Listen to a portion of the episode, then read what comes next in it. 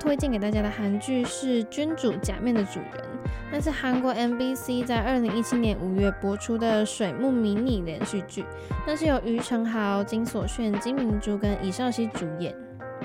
那是由两位导演卢道哲跟朴国渊导演共同指导，然后由新人编剧的朴慧珍跟郑海丽作家一起写的剧本。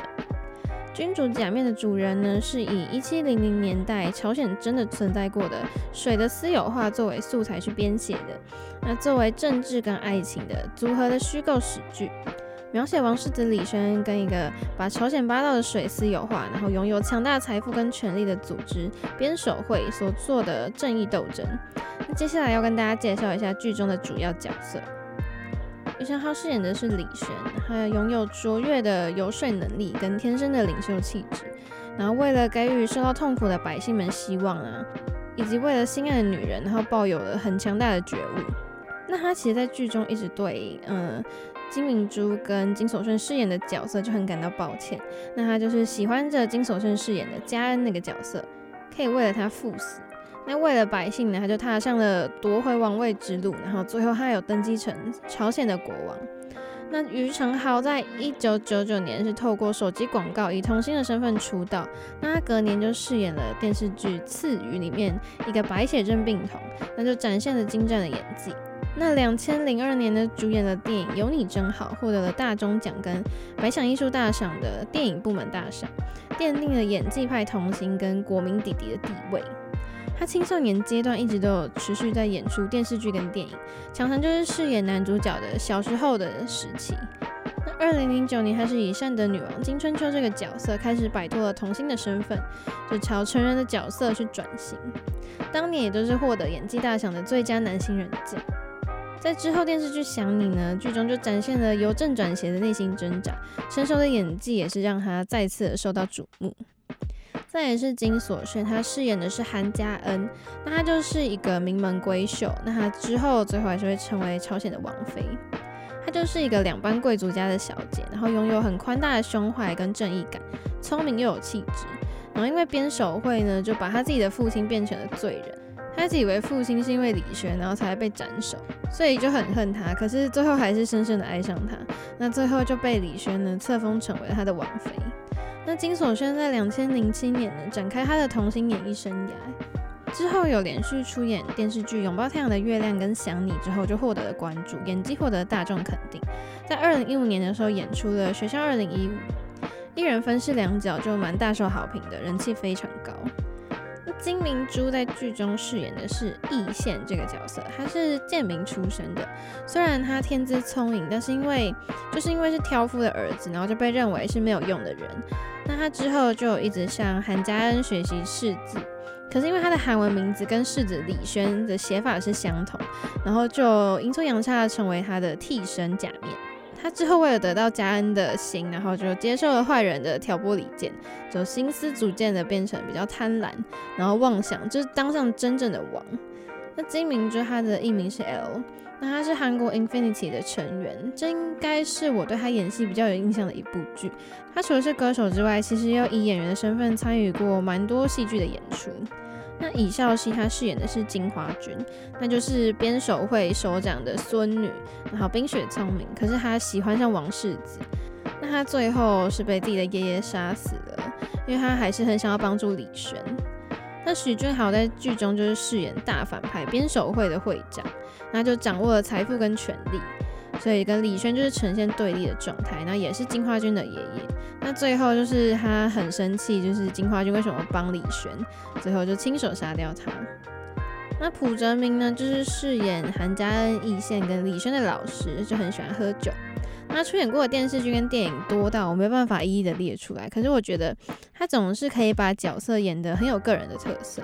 这部的主演群其实有蛮多都已经合作过，比较特别的就是当时于承浩跟金所炫继《想你》之后，就是时隔五年的再度合作。还有于承浩跟许俊豪呢，是继《致父亲母亲》之后，时隔十三年再度合作。这一次的主演阵容，光用看的就会觉得还蛮厉害的感觉。于承浩是我非常喜欢的韩国演员之一。那二零一三年的时候，他就是很低调的入伍，就提早了完成国家的义务。以当时的男演员来说，其实蛮少见的。不过现在看来，我觉得真的蛮好的，因为之后粉丝就可以放心的继续看他的作品。他退伍之后主演的剧是《Remember 儿子的战争》，就创下了收视佳绩，而且获得演艺大赏的优秀演技奖。那他在这部剧当中就是饰演一个为了百姓啊，然后为了喜欢的人可以牺牲生命的朝鲜王世子。那其实导演就说，其实于承豪有着丰富的喜剧表演经验，也期待他会完美的演绎这个剧中的魅力跟魄力十足的世子角色，所以选择了他。那这是金所炫继《拥抱太阳月亮》之后，时隔四年再度演出的古装剧，那时候也引发了观众们的期待。而且他跟实力派的偶像于承豪搭档，两个人会擦出怎么样的火花？当初我其实就是冲着于承豪跟金所炫搭档，所以去看这部剧的。可是，在剧中，就是于承豪虽然有过人的霸气，然后还有很有智慧，可是编剧好像常常要把他置他于死地，就整部剧好像濒临死亡，就面临死亡就两次。但是也可以理解说，他在出生的时候就铺梗了关于解毒的天性。就出生之后，他一直去吃很多毒药，然后是为了把身体练成有抗毒的作用。因为如果以后他要当王的话，就可能常常会被陷害。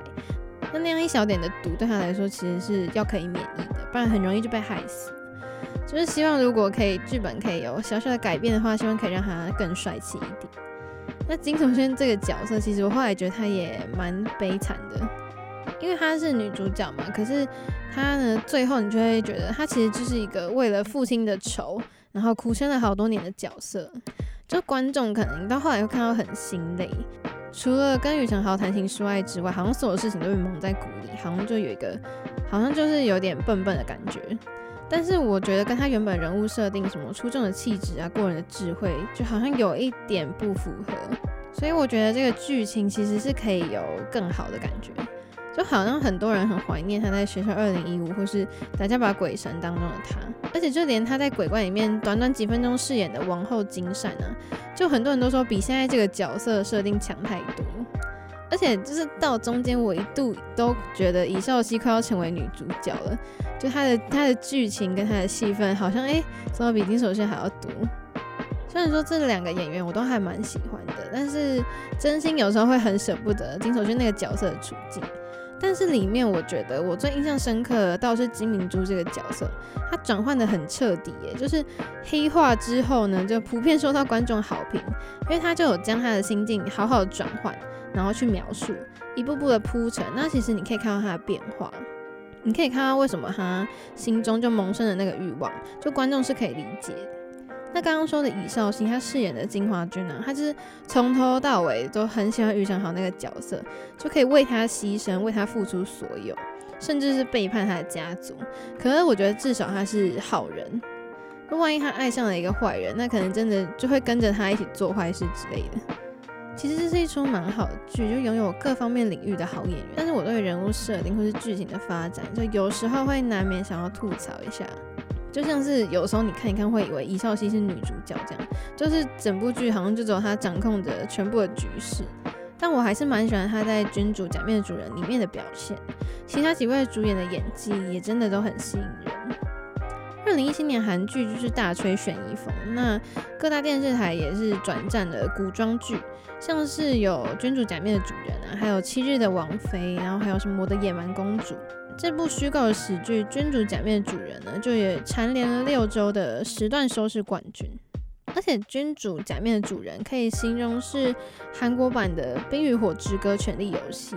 是一部可以获得全世界观众喜爱的韩流历史剧。